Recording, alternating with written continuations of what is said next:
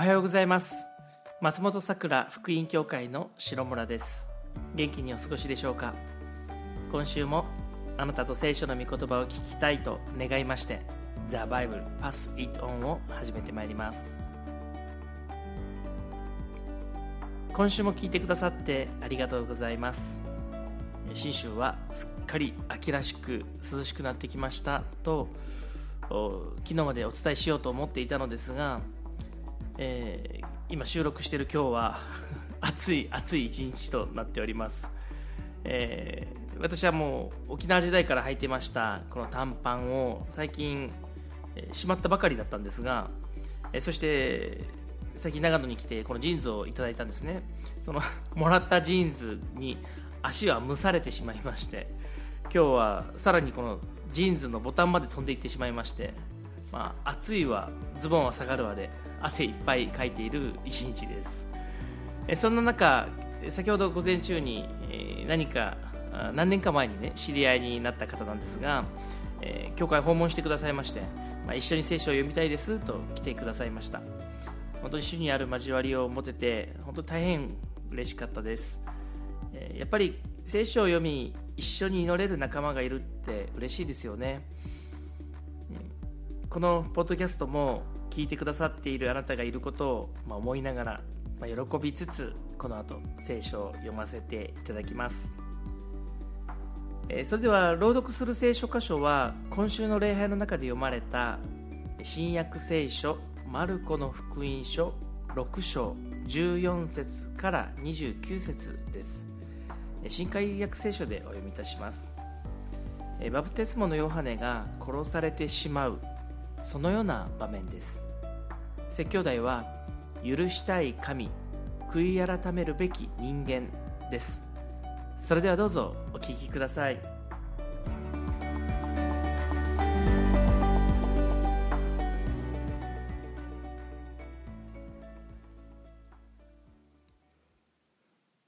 マルコの福音書6章14節から29節。イエスの名が知れ渡ったのでヘロデ王の耳にも入った。人々はバプテスマのヨハネが死人の中からよみがえったのだ。だからあんな力が彼のうちに働いているのだと言っていた。別の人々は彼はエリアだと言いさらに別の人々は昔の預言者の中の一人のような預言者だと言っていた。しかしヘロデは噂を聞いて私が首をはねたあのヨハネが生き返ったのだと言っていた。実はこのヘロデが自分の兄弟ピリポの妻ヘロデアのことでヘロデはこの女を妻としていた。人をやってヨハネを捕らえ牢につないだのであった。これはヨハネがヘロデにあなたが兄弟の妻を自分のものとしていることは不法です。と言い張ったからである。ところがヘロデアはヨハネを恨み彼を殺したいと思いながら果たせないでいた。それはヘロデがヨハネを正しい聖なる人と知って彼を恐れ保護を加えていたからである。またヘロデはヨハネの教えを聞くとき非常に当惑しながらも喜んで耳を傾けていた。ところが良い機会が訪れた。ヘロデがその誕生日に重臣や千人隊長やガリラヤの主だった人などを招いて祝宴を設けた時ヘロデヤの娘が入ってきて踊りを踊ったのでヘロデも列席の人々も喜んだ。そこで王はこの少女に何でも欲しいものを言いなさい。与えようと言った。またお前の望むものなら私の国の半分でも与えようと言って誓った。そこで少女は出て行って何を願いましょうかとその母親に言った。すると母親はバプテスマのヨハネの首と言った。そこで少女はすぐに大急ぎで王の前に行きこう言って頼んだ。今すぐにバプテスマのヨハネの首を盆に乗せていただきとうございます。王は非常に心を痛めたが自分の誓いもあり列席の人々の手前もあって少女の願いを退けることを好まなかった。そこで王はすぐに護衛兵をやってヨハネの首を持ってくるように命令した。護衛兵は行って牢の中でヨハネの首をはねその首を盆に乗せて持ってきて少女に渡した。少女はそれを母親に渡した。ヨハネの弟子たちはこのことを聞いたのでやってきて遺体を引き取り墓に納めたのであった。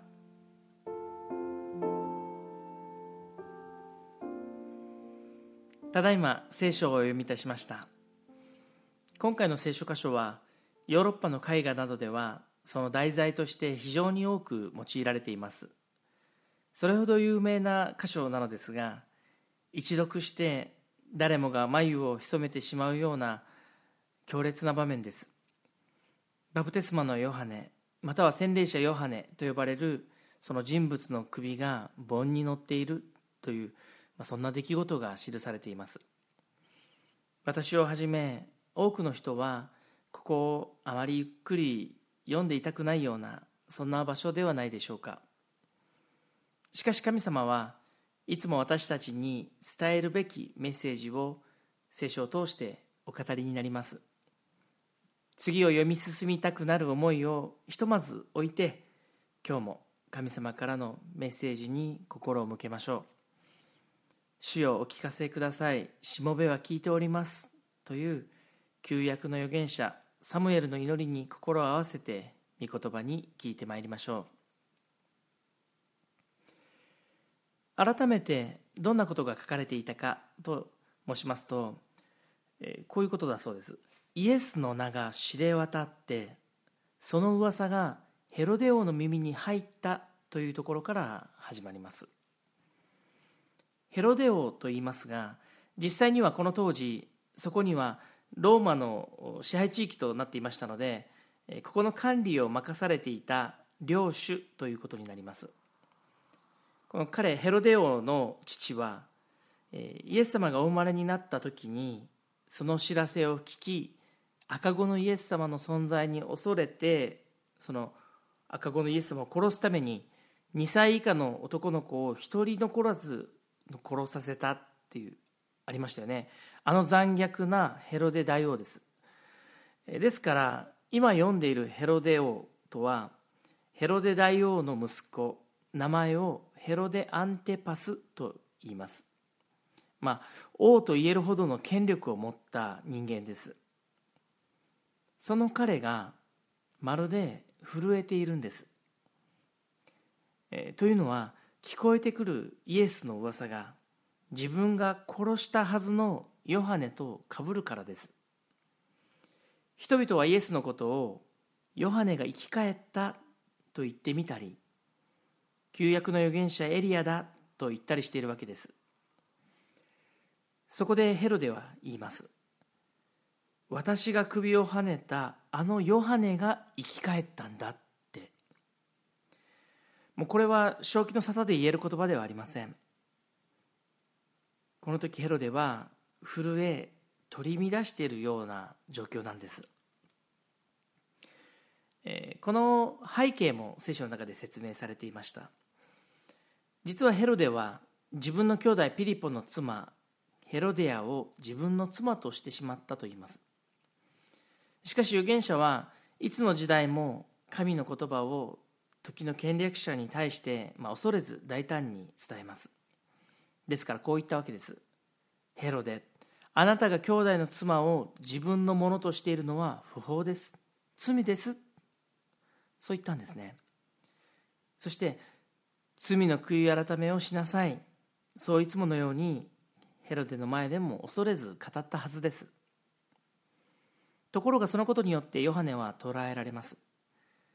実は彼を殺したいと思っていたのはヘロデではなくて妻のヘロデアだったそうです。彼女はヨハネを恨み殺したいと思っていました。しかしヘロデ自身はヨハネを聖なる人と認めていたわけです。そして彼を恐れ保護していたと言います。そればかりかヨハネの話に当惑しながらも喜んで耳を傾けていたと言います。ヨハネはきっと何度も悔い改めを問うたことでしょう。しかしヘロデは話には喜びこそすれ神に立ち返ることはできませんでした。そしてついに一線を越えてしまいます。ヘロデの誕生日の日の出来事です。ヘロデアの連れ子である娘がそう皆さんの前で踊ったんだそうです。ヘロデオやそこに来る客席に集まった人々の前でその娘が踊ったというのです。そしてそれに喜んだヘロデオはその娘に対して言うのです。何でも欲しいものを言いなさい。望むなら国の半分でも与えようって。娘はすぐにヘロデアに相談しました。すると母ヘロデアはバプテスマのヨハネの首それを求めるようにって言ったっていうんですね。また娘も娘で、まあ、悩んだような様子はありません、まあ、躊躇せずに、まあ、大急ぎで王の前に行き、まあ、ヨハネの首を求めていきます。この時王は心を痛めたと書いてありますがだから彼は引き返すチャンスがあったんだと思うんです。しかし自分が誓ったという手前また列席者の手前、まあ、護衛兵をやってヨハネの首をはねさせてしまったっていうんですね。その首が盆に乗って少女に渡されそして母ヘロデアに渡ったそういう何ともやりきれない結果を見ることになった。そんな場面を今日お読みしました。さてあなたはどんな感想を持ったでしょうか？私は最初ここを読んでこう思いました、まあ、なんてひどいことだって。もっと言うならここにいる人間は罪に溺れているって、まあ、王だから許されない。罪を償うべきだって、まあ、こんなことを思いながらでもふと考えたんです。あれ？神様はどんなふうに受け取っていたんだろうって。私の感想の場合は、まあ、いつも見てるこうテレビドラマの思考回路やなんかとね一緒だなって思うんです。最近私はねその昔見た懐かしい番組をビデオで借りてみたりなんかすることがあるんです。そのドラマの中で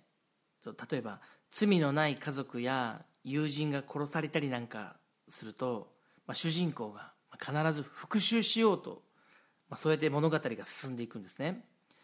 ま、それがその彼らの正義だからです。そしてまた見ている私もそれに納得して主人公に共感して応援しているわけです。もし主人公がその犯人を許してしまったら、ま、ドラマは終わってしまうわけです。それではまあきっとねこのドラマとしては成り立ちませんので、ま、正義のために復讐することが正当化されてドラマが進んでいく、まあ、そんなものを最近見たんですね。そんな私が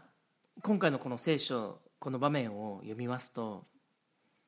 ついイエス様も、まあ、さぞ悲しくまた怒りに震えただろうって、まあ、そんなことを想像してしまうんです。確かに間違ってはいないと思うんです。イエス様のまあ地上のいとこでもありますよ。そして自分を身を世の罪を取り除く神の子羊と指し示した預言者でもある愛すべきヨハネが殺されたんです。神様は怒る神でもあります。聖書には罪から来る報酬は死であるとはっきり書かれています。ですからヘロデの罪を正しく裁くことのできるお方が当然罪に対して怒らずにはおられないのです。そして私はそれをまた期待してしまうんです。しかしです。しかし私たちは今日実は神の見怒りだけではない。もう一つの神の身思いにも気づかなければいけないなって思うんです。実はこのヨハネの役目はイエス様の進まれる道を用意しまっすぐにすることだって聖書に記されています。イエス様が通る道の先に行ってその道を用意することだって。その道をまっすぐすることだって。それがヨハネの役目だって聖書は言うんですね。ヨハネが捕らえられてすぐにイエス様は宣教の活動を始められました。そして今ヨハネが死んだんです。それも私たちがよく知っているクリスチャンが殉教者として死ぬような例えば後のステパノのような主イエスを称えながら立派に信仰の姿を証しして死んでいくといったものではありませんでした。ヨハネの場合最後の言葉も記録されていません。人知れず牢獄の奥で殺されその首は盆の上で晒し者になって死ぬというそういったものでした。これはヘロデたちが行っている宴会の中のもう余興の一つのようなそういったものとなって彼の地上の生涯は終わるんです。彼の最後は預言者としてはもうただただ悲しい出来事だったのでしょうか。実はこの場面にこそ私たちはここに神様の深い身思いとご計画を見つけるんです。というのもこのヨハネの死もイエス様の最後を示すものだからです。イエス様にとって次は自分が死ぬ番だって。イエス様がその思いを新たにしたのが今回の出来事なんです。イエス様はヨハネが言ったように本当に世の罪を取り除く神の子羊です。子羊というのはイスラエルの人にとっては主に捧げる特別な生き物です。祭壇の上で子羊を殺しその血を流します。そして火で焼くことによって自分の罪の身代わりにしてもらおうと神様に捧げるんです。神の子羊というその言葉通りにバプテスマのヨハネの死から、まあ、時間にして1年後ぐらいでしょうか。確かにイエス様は十字架にかかって死なれました。十字架の上で血を流し世の人の罪を許すために全人類の罪を背負って人々の晒し者になって死なれたのです。このことを後のパウロという人に言わせればイエスを信じる者を義とお認めになるためにイエス様は十字架で死に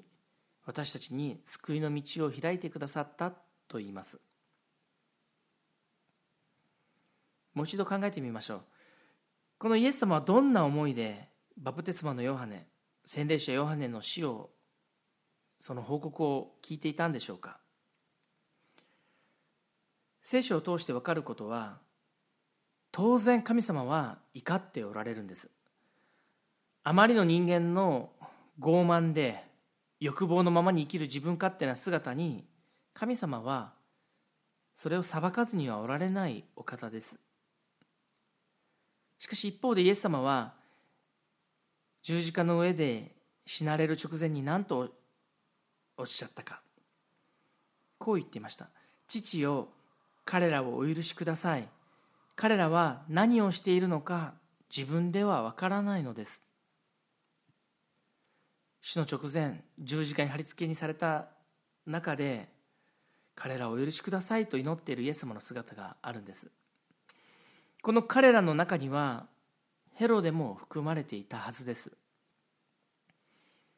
イエスはヘロデをも愛し十字架の上で許そうとされているんです。ではヘロデはどうしなければいけなかったか何もする必要はなかったかというとそうではないんです。神様の前に悔い改めなければいけなかったんです。罪を悔い改めて神様の方へまっすぐ目を向けてこれまで罪の方罪を向いていたけれども神様の方へ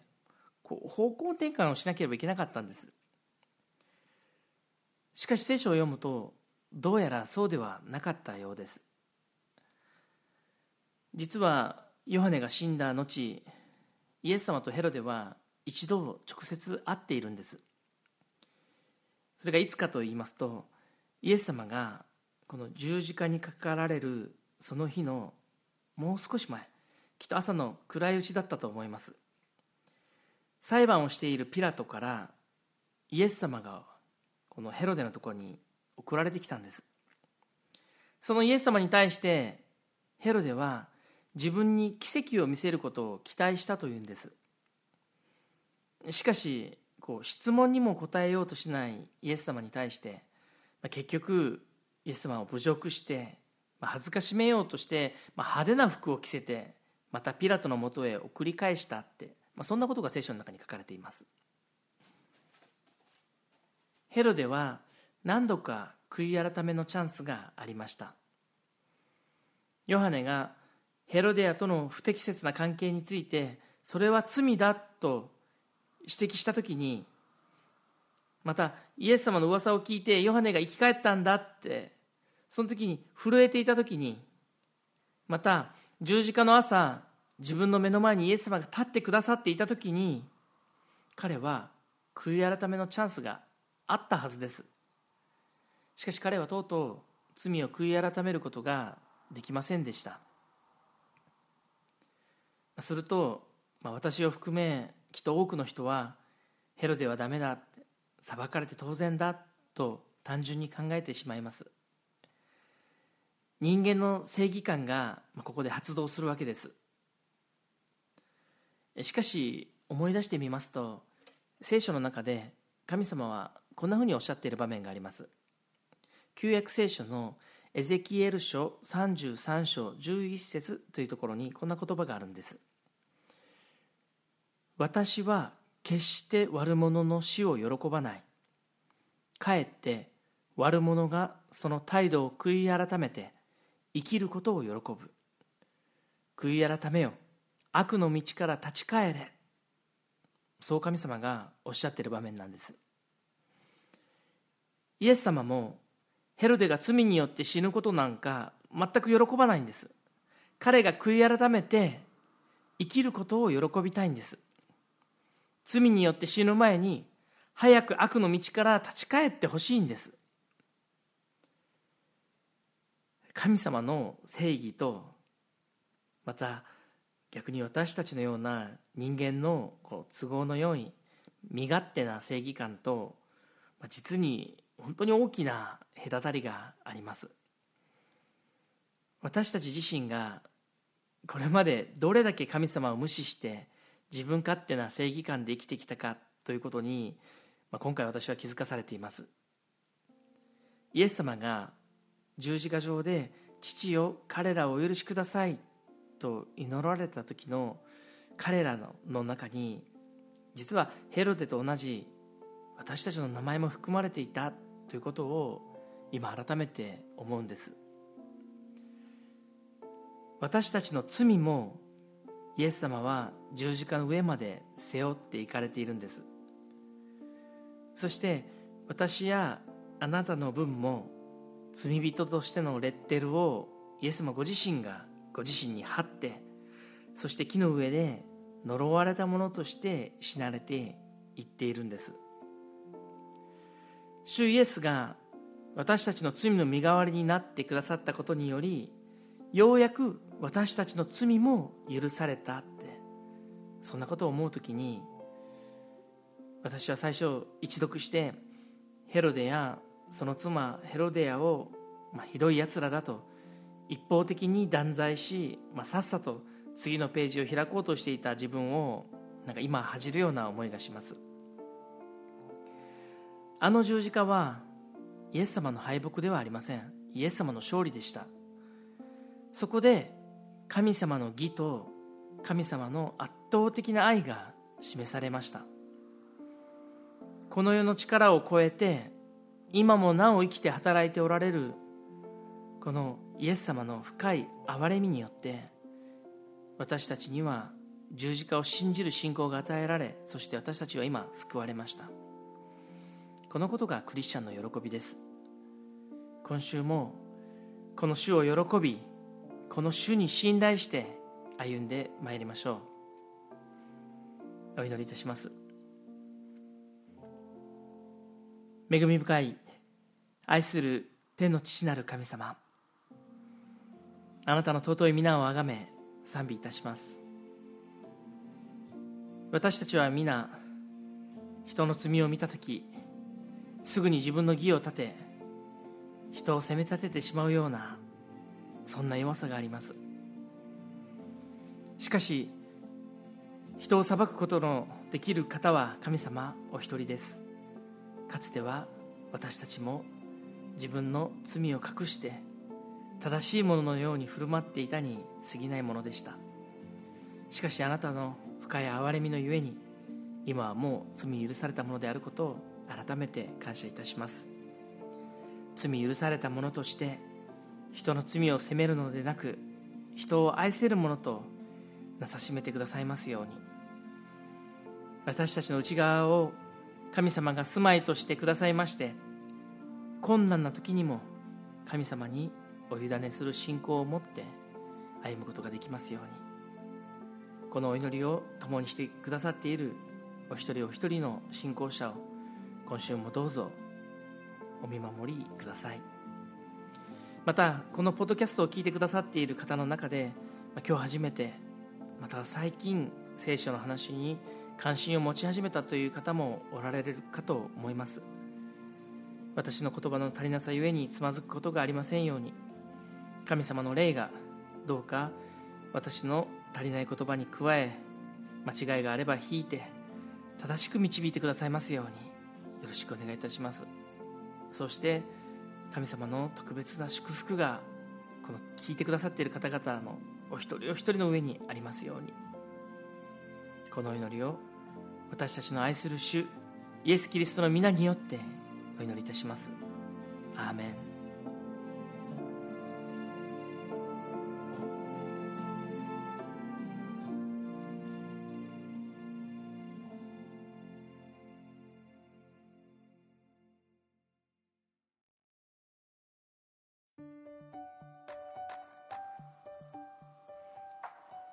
第2回目のポッドキャストを聞いてくださりありがとうございました。え今日も最後に次のことをお伝えさせてください。何かお聞きになってご質問やご意見等ございましたらどんな内容でも結構です。お気軽にお問い合わせください。メールでしたら info msf-church.com info.msf-chart.com church.com または、え教会ホームページの一番下のあたりにありますお問い合わせ欄からご連絡いただけましたら幸いです、えー、前回録音しましたポッドキャストを、まあ、編集していた際にですね、まあ、自分の声の不明瞭さにうーんと、まあ、首をかしげることが多数でした。それで最近本屋さんに行ってアナウンサーの方の声出しのトレーニング方法みたいなもの本を買ってではなくてすみません、えっと、今回はポケットにお金がありませんでしたので立ち読みだけして帰ってきたんですがやっぱりプロの方々は毎日努力しているんだなと本当に感心しましたやっぱり努力は必要ですね、えー、どうか今後もこの働きを続けることができるように皆様お祈りをお願いします私も今週聞いてくださったあなたの上に神様からの祝福があることを続けてお祈りしています。それではまた来週。